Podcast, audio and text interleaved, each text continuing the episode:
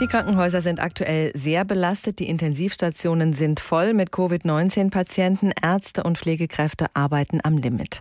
Aber trotzdem ist die Situation für die Krankenhäuser wirtschaftlich gesehen sehr schwierig. Es gibt schon Krankenhäuser, die ernsthafte Zahlungsprobleme haben. Woran das liegt, darüber spreche ich mit Birte Sönnigsen in unserem Hauptstadtstudio. Frau Sönnigsen, wie kann das sein? Viele Patienten aktuell, aber eine finanzielle Schieflage?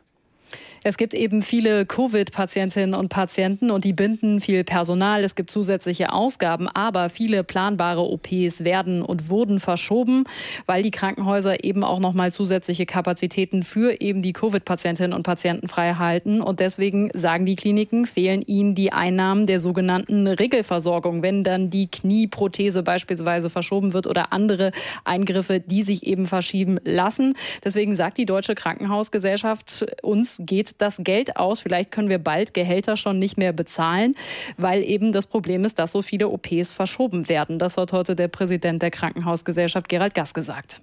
Das hört sich ja wirklich dramatisch an. Wie viele Häuser betrifft das und bedeutet das tatsächlich, dass dann Gehälter nicht gezahlt werden? Es äh, betrifft 75 Prozent der Kliniken, sagt die Deutsche Krankenhausgesellschaft. Äh, es ist so, ähm, dass die Bundesregierung ja Mitte Dezember nochmal einen neuen Rettungsschirm für die Krankenhäuser aufgespannt hat. Da gibt es ein spezielles Konzept aus dem Gesundheitsministerium. Da kriegen eben die Kliniken, die besonders Corona belastet sind, nochmal Ausgleichszahlungen, wenn eben diese aufschiebbaren Eingriffe verschoben werden und äh, Krankenhäuser eben Betten und Intensivbetten ja vor allen Dingen auch für Covid-Patientinnen und Patienten frei halten. Das äh, kommt aber wohl nur bei 25 Prozent der Kliniken an, sagt die Krankenhausgesellschaft. Äh, damit unterscheidet sich das Ganze ein bisschen zur ersten Corona-Welle im Frühjahr. Damals gab es ja diese sogenannten Freihaltepauschalen. Also wenn Krankenhäuser eben Betten für Covid-Patientinnen und Patienten freigegeben halten, flächendeckend.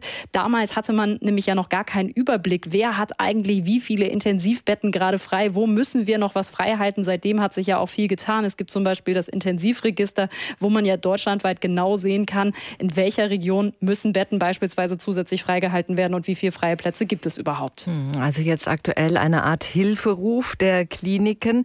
Es gibt noch einen zweiten Hilferuf, nämlich äh, im Zusammenhang mit den Corona-Patienten. Die Intensivmediziner beklagen, dass der Personalmangel dramatisch ist. Wie ist da die Situation? Ja, das sagen die Intensivmedizinerinnen und Intensivmediziner schon seit Wochen, weil sie natürlich sagen, wenn wir uns die neuen Infektionszahlen angucken, dann ist es ja immer ein gewisser zeitlicher Verzug, mit denen wir schwere und schwerste Verläufe sehen. Also erst nach ein paar Wochen landen dann diese Patientinnen und Patienten auf den Intensivstationen. Also haben die sich schon auf harte Weihnachten, einen harten Jahreswechsel und auch auf unangenehme erste Monate im kommenden Jahr, bis die Impfungen tatsächlich Entlastung bringen, eingestellt.